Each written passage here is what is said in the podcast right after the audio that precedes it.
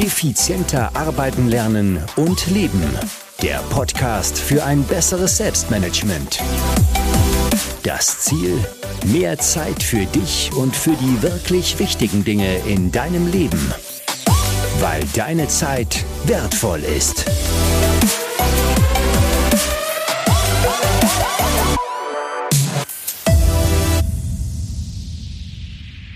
Herzliches Willkommen in dieser Podcast-Folge. Mein Name ist Thomas Mangold und ich freue mich sehr, dass du wieder mit dabei bist.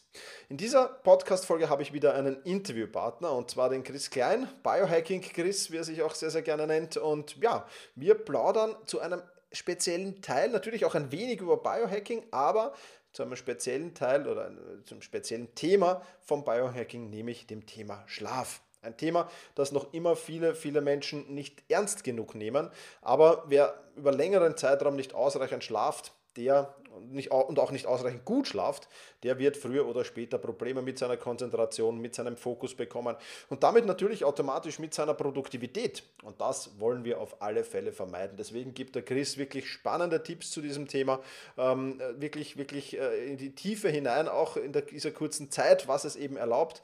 Ähm, und ja, deswegen kann ich dir nur empfehlen, hör rein in diese Podcast-Folge. Du wirst einiges dazulernen, hoffe ich. Bevor wir damit aber starten, freue ich mich sehr, dass diese Podcast-Folge wieder einen Sponsor gefunden hat.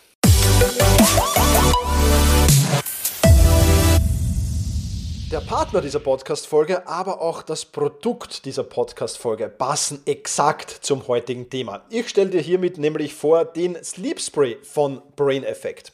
Der ist vor allem für dich spannend, wenn du abends schlaflos im Bett liegst und nicht einschlafen kannst. Denn wie wir gleich in dieser Podcast-Folge auch hören würden, ist Schlaf natürlich der Hebel für mehr Erfolg. Du regenerierst im Schlaf, du lädst die Batterien auf, um eben morgens wieder fit zu sein, erholt zu sein und den neuen Tag genießen zu können und alles, was du vorgenommen hast, dir natürlich auch erreichen zu können. Und deswegen ist der Sleep Spray vom Brain Effect deine intelligente Einschlafhilfe mit Melatonin, dem natürlichen Schlafhormon und das Ganze ist enorm leicht zu dosieren. Es gibt nämlich einen Sprühkopf und vier bis acht Sprühstöße reichen da vollkommen aus. Das wird alles direkt über die Mundschleimhäute aufgenommen. Solltest du circa 15 Minuten vorm zu Gehen einnehmen.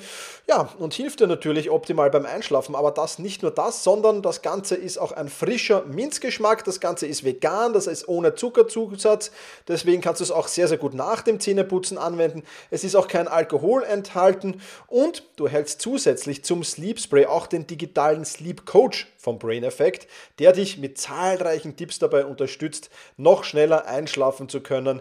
Und ja, das ist natürlich optimal. Den kannst du aufs Handy haben oder per Mail geschickt bekommen, ganz wie du das wünschst. Das alles ohne Gewöhnungseffekte und so weiter und so fort. Wenn du dich darüber genauer informieren willst, du findest den Link zum Sleep Spray in den Show Notes und wenn du den Code Thomas20 verwendest, dann bekommst du noch 20% nicht nur auf den Sleep Spray, sondern auf alle Einzelprodukte von Brain Effect. Also, Schlaf enorm wichtig. Der Sleep Spray vom Brain Effect hilft dir dabei. Alle Infos dazu findest du natürlich wie immer auch in den Show Notes. Ja, hallo Chris, freut mich sehr, dass du dir Zeit für dieses Interview nimmst. Ich habe im Intro schon ein wenig über dich erzählt, aber sei doch mal so lieb, stell dich selbst mal kurz vor, wer bist du und was genau machst du?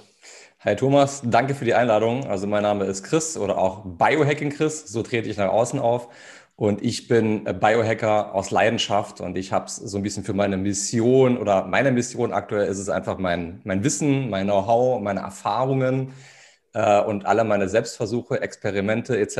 einfach weiterzugeben an Menschen, die ihre Gesundheit optimieren wollen und so ein bisschen das Beste aus sich rausholen wollen.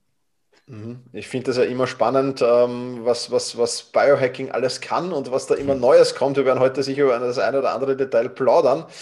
Aber erzähl mal, Biohacking ist ja für jeden, bedeutet für jeden irgendwie was anderes. Wenn du mit jemandem plauderst, dann erzählt da jeder ein bisschen was anderes dazu. Was bedeutet denn Biohacking für dich genau?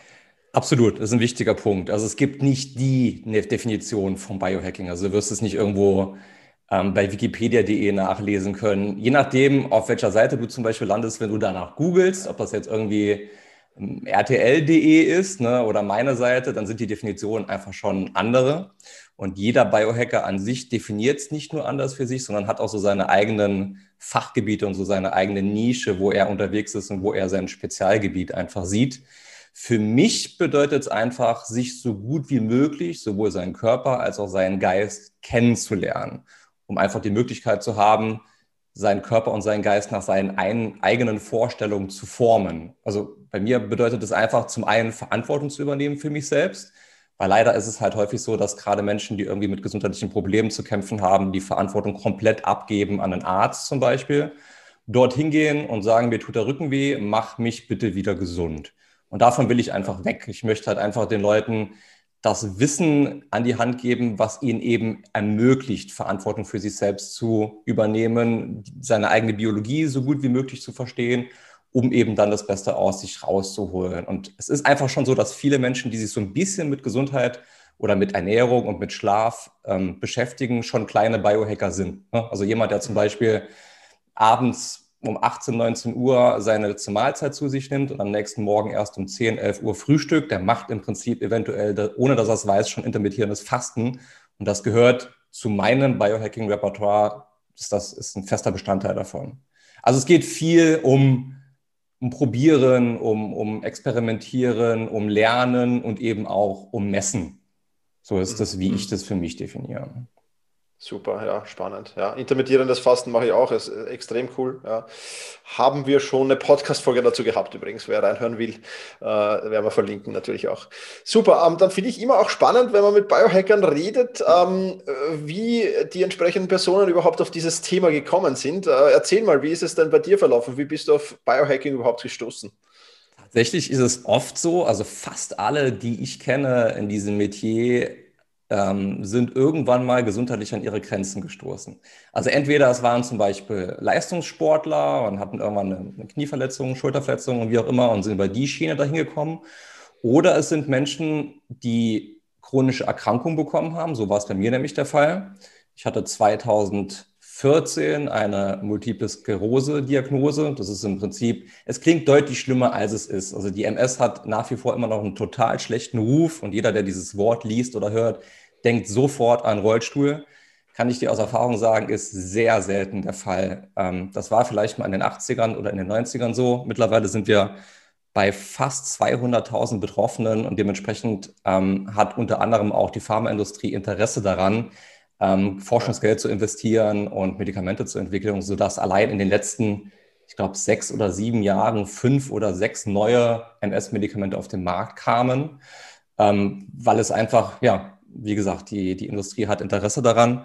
Und ähm, bei mir war es dann so, dass es für mich so ein bisschen der Schuss vor dem Bug war. Also diese Diagnose war für mich so ein bisschen die Quittung äh, für den Lebensstil, den ich bis dahin gepflegt habe. Der war nämlich wahnsinnig ungesund über meine Jugend hinweg.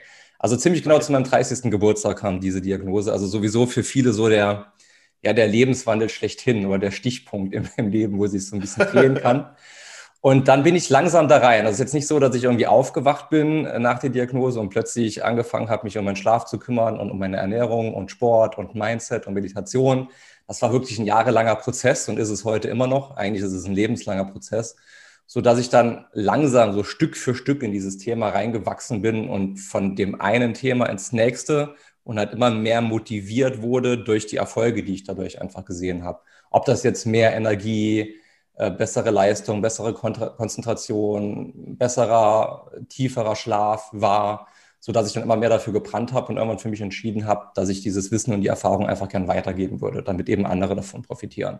Weil wir wissen alle, dass es wahnsinnig viele Informationen im Internet gibt, die für jeden zugänglich sind, aber viele davon sind leider entweder völlig falsch oder unvollständig ähm, und vor allen Dingen hapert es an der Umsetzung. Also Wissen ist ohne Ende da, aber viele Leute tun sich einfach damit schwer, das, was sie lesen oder sehen oder hören, auch wirklich in ihren Alltag zu integrieren. Das versuche ich so ein bisschen ja mit auch zu supporten mit meinen Möglichkeiten. Super. Ja, absolut. 2025 wird sich ja, ist ja dieser Stichtag, wo sich das Wissen im Internet täglich verdoppeln wird. Oh, okay. Ähm, also, das ist äh, genau das, was du ansprichst. Das heißt, es, es scheitert mit Sicherheit nicht am Wissen, das zur Verfügung steht, sondern es scheitert an der Umsetzung. Das unterstreiche ich voll und ganz. Du hast es schon ein wenig angesprochen, Chris. Das, worüber wir heute plaudern wollen, das ist so das Thema Schlaf. Ja, und auch für mich natürlich ein sehr wichtiges Thema, weil ich es immer wieder merke, wenn ich ja mal nicht so gut schlafe oder wenn ich zu wenig schlafe, dann ist es einfach extrem schwer, wirklich produktiv und effizient zu arbeiten. Ähm, aber warum generell ist ein Schlaf einerseits natürlich sehr, sehr wichtig. Das wissen glaube ich, eh die meisten Menschen.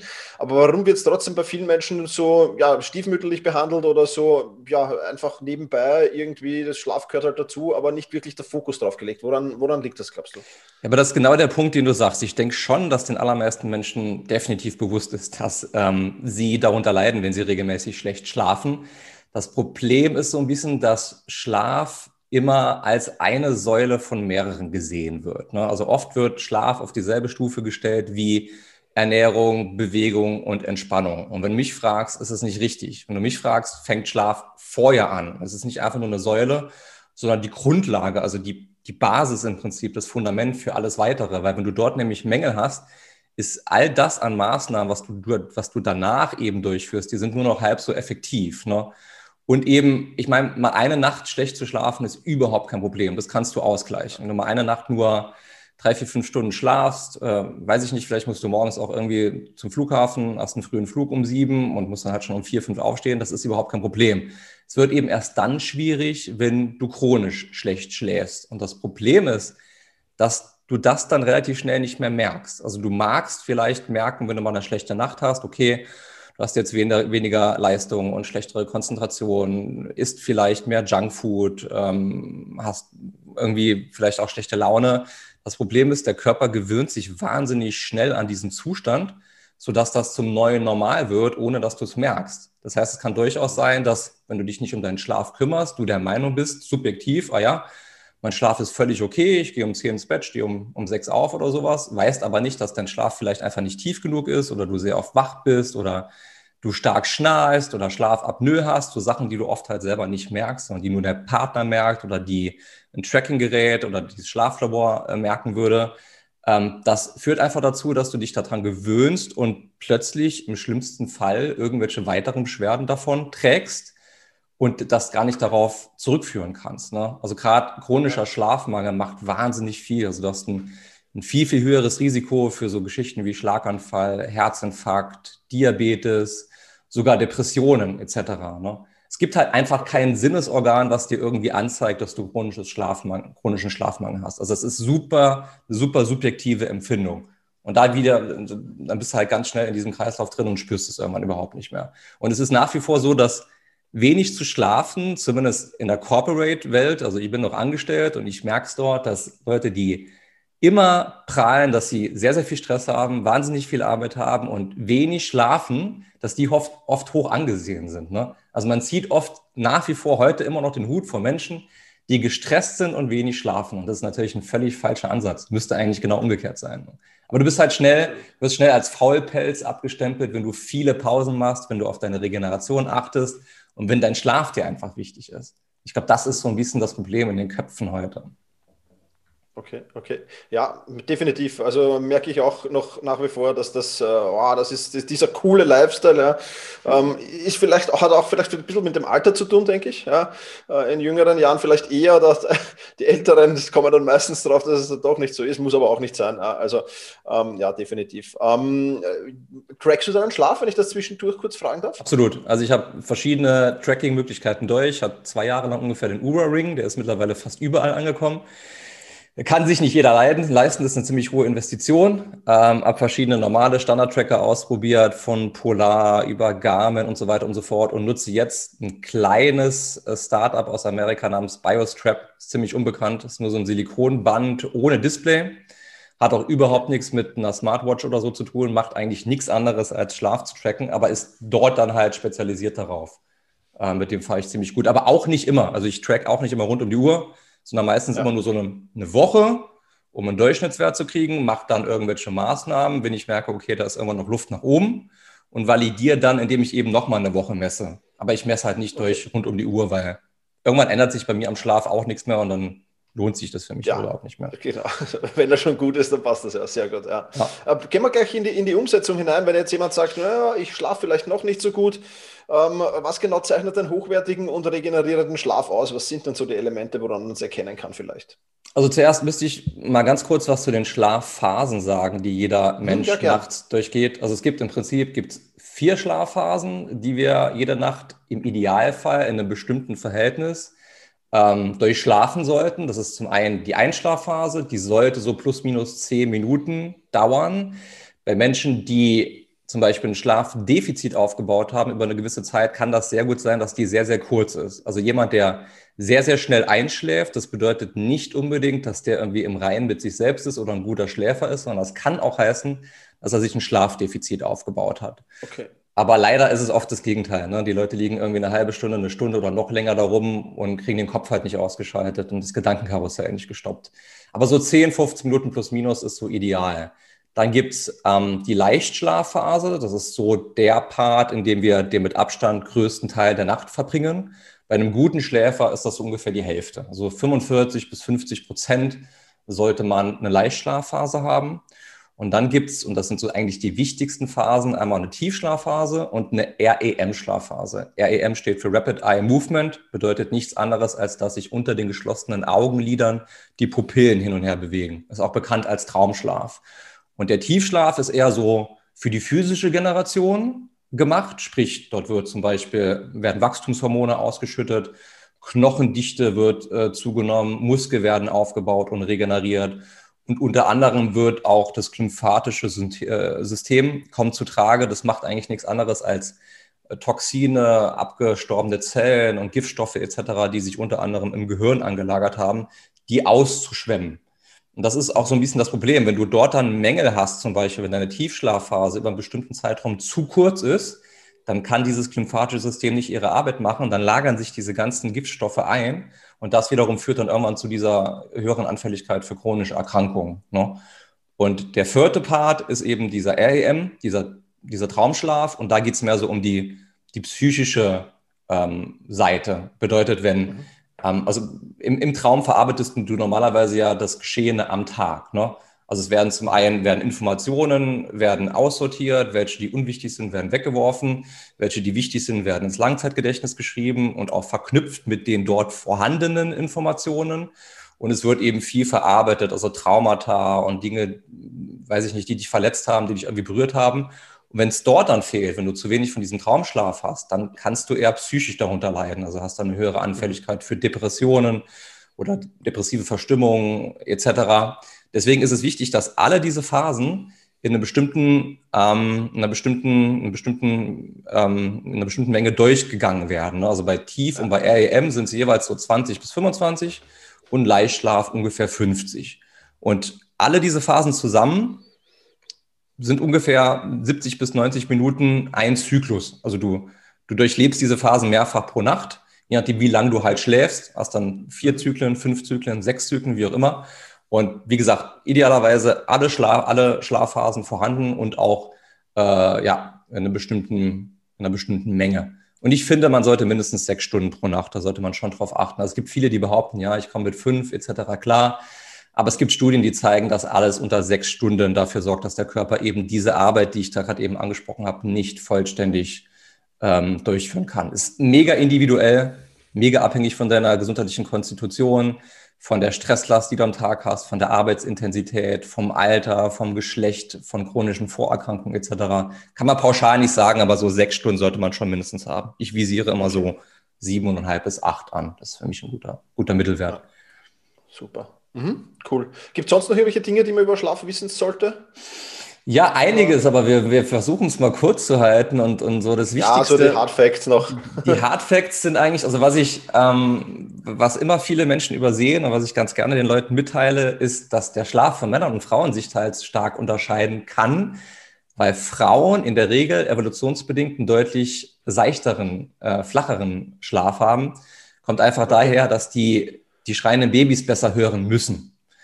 Das wiederum sorgt allerdings dafür, dass gerade wenn sie einen schnarchenden Partner haben, der Schlaf für die Frauen dann noch flacher ist und noch schlechter. Ne? Das heißt, da leiden die Frauen dann ganz besonders drunter. Deswegen ich tatsächlich Menschen, die so ein Problem haben, dazu rate, wenn es denn finanziell und vom Platz her möglich ist, sich eine Backup-Schlafsituation zu schaffen. Also getrennte mhm. Schlafzimmer oder also wirklich halt noch im Bett irgendwo stehen zu haben. Meine Eltern zum Beispiel machen das nicht anders, ähm, damit auch die Frau einfach ausgeruht ist, weil das kann tatsächlich eine, eine Beziehung natürlich auch ähm, massiv belasten. Ne? Ähm, ansonsten finde ich es einfach mega wichtig zu wissen, dass chronischer Schlafmangel, also ich spreche immer wirklich nur von regelmäßigem chronischen Schlafmangel, auch unser Immunsystem kompromittiert. Also diese Killerzellen oder T-Zellen, die wir haben, die werden angegriffen, können ihre Arbeit nicht richtig machen. Ähm, das Mikrobiom, also unsere Darmflora, kann durcheinander kommen, was dafür sorgen kann, dass wir wieder eher eine schlechte Ernährung haben, mehr Zucker zu uns nehmen, mehr Kohlenhydratreiche Ernährung zu uns nehmen. Also Schlaf greift einfach in jegliche Lebensbereiche mit rein. Deswegen halte ich es mhm. für wahnsinnig wichtig, dort als allererstes anzusetzen, bevor ich irgendwie irgendwas anderes tue. Super. Und ansetzen ist schon das richtige Stichwort. Was sind denn jetzt so deine besten Schlafhacks, äh, die du den Zuhörerinnen und Zuhörern hier jetzt äh, mitgeben kannst, die, die relativ einfach zumindest umzusetzen sind? Auch da gibt es natürlich wieder wahnsinnig viel, aber es gibt eine Handvoll, die ich jetzt gerne nennen würde, die ähm, zum einen kostenfrei oder sehr kostengünstig umgesetzt werden können, direkt umgesetzt werden können und auch eben sehr effektiv sind, weil ich, dieses Schlafthema mag ich mitunter deswegen so sehr, weil der Hebel so riesig ist. Also kannst wirklich mhm. mit ganz, ganz einfachen Hacks, äh, hast du riesige Hebel. Sie können sehr, sehr effektiv sein. Und ich finde, mit das Wichtigste, was man als allererstes angehen sollte, ist eine regelmäßige Schlafenszeit. Also immer mhm. zu einer ähnlichen Zeit ins Bett und zu einer ähnlichen Zeit aufstehen. Wenn du da jetzt eine Abweichung von, sagen wir mal, 30 bis maximal 60 Minuten hast, ist das nicht schlimm. Aber es wird erst dann kritisch, wenn, und das machen viele Arbeitgeber, du am Wochenende unter Ausschlafen verstehst, mal zwei Stunden länger liegen zu bleiben oder auch zwei Stunden später ins Bett zu gehen. Äh, wenn du das zum Beispiel zwei Tage am Stück machst, kann das dafür sorgen, dass unsere innere Uhr, das ist der sogenannte zirkadiane Rhythmus, so stark durcheinander kommt, dass du eine Art Wochenend-Jetlag bekommst. Also ein Jetlag ist ja nichts anderes, als dass du mehrere Zeitzonen, zum Beispiel im Flieger, in sehr, sehr kurzer Zeit überquerst und dein Körper nicht die Möglichkeit hatte, seine innere Uhr auf die neue Zeit anzupassen. Weil das dauert einfach. Das dauert ein paar Tage. Also wenn du nach Bali fliegst, ich glaube, das ist sechs Stunden Zeitunterschied, kannst du, wenn du eine gute Konstitution hast, fit bist, ähm, eine Woche unter Umständen, wenn nicht sogar noch länger brauchen, um dich auf diese neue Zeit einzustellen. Und das kann einfach dafür sorgen, wenn du das machst, also am Wochenende ausschläfst, dann echt einen Jetlag kriegst und am Montagmorgen dann eben, wenn du wieder um fünf oder um sechs aufstehen musst, nicht aus dem Bett kommst. Und das so in Kombination mit, ich weiß nicht, bin unzufrieden mit meinem Job und bin eh kein Freund von Montag, äh, kann das eine ganz schlimme Kombination werden, was den Leuten schon die Woche äh, am Montag versaut. Ne? Dann weiterer wichtiger Ansatz, definitiv Schlafzimmer. Das wird mir auch zu stiefmütterlich behandelt. Da kannst du wahnsinnig viel machen. Es sollte halt zum einen kalt sein oder kühl. Viele Menschen haben halt dieselbe Temperatur im Schlafzimmer wie im Wohnzimmer. Also 21, 22, 23 Grad, das ist zu viel. Das ähm, sorgt einfach dafür, dass es dem Körper sehr, sehr schwer fällt, seine Kerntemperatur zu sinken, äh, zu senken. Und das braucht er aber, um gut in den Tiefschlaf zu fallen. Deswegen empfehle ich den Leuten, mach, sorg dafür, dass du so 17, 18 Grad plus minus in deinem Schlafzimmer hast. Sorg dafür, dass es dunkel ist. Und mit dunkel meine ich wirklich Hand vorm Gesicht nicht mehr sehen. Ähm, ich gehe dann sogar so weit, ich weiß nicht, ob du das auch machst, aber ich kenne einige, die das tun, wenn sie verreisen. Als allererstes ziehen sie den Stecker von elektronischen Geräten im Hotelzimmer, die sie nicht unbedingt brauchen. Und wenn dort trotzdem immer noch irgendwo ein, ein LED an ist, kleben sie die ab.